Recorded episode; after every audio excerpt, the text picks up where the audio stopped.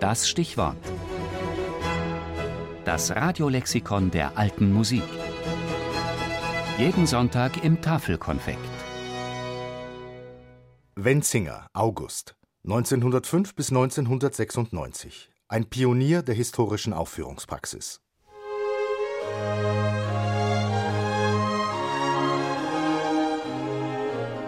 Der Schweizer August Wenzinger beginnt als Zehnjähriger Cello zu spielen. Das ist 1915, mitten im Ersten Weltkrieg. Zu dieser Zeit gibt es zum ersten Mal eine breit angelegte Bewegung, Musik aus längst vergessenen Zeiten zu spielen, die Wandervogel- und Jugendbewegung.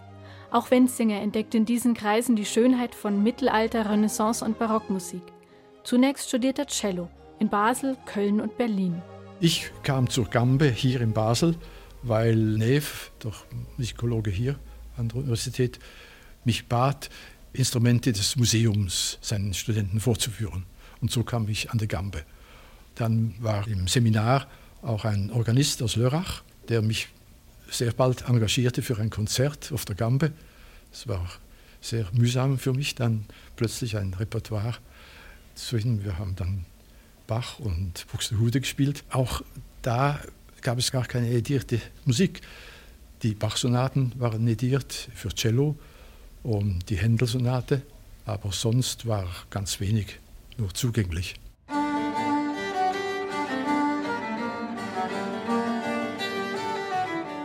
Diese Gambe, die er damals spielt, nennt er im Rückblick eine Cellamba, ein Zwitterwesen aus Gambe und Cello, das zwar eine Gambe aus Museumsbestand ist, die Wenzinger aber ohne Bünde und mit Cellobogen spielt. Dann eben 33, ein wichtiges Jahr.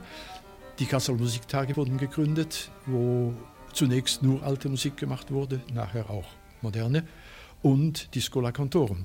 Die Entwicklung, die zur Schola führte, fing schon Anfang der 20er Jahre an. Paul Sacher war noch Schüler und der gründete schon ein Schülerorchester, das also viel alte Musik machte.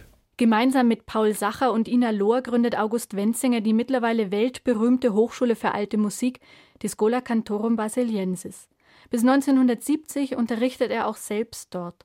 Im Lauf der Zeit verändert er seine Spielweise auf der Gambe, spielt nun ein Instrument mit Bünden und mit einem Gampenbogen und verwendet die typische Unterbogentechnik. Seine Erkenntnisse, die auf theoretischen wie auf praktischen Forschungen beruhen, hält er in Lehrwerken fest.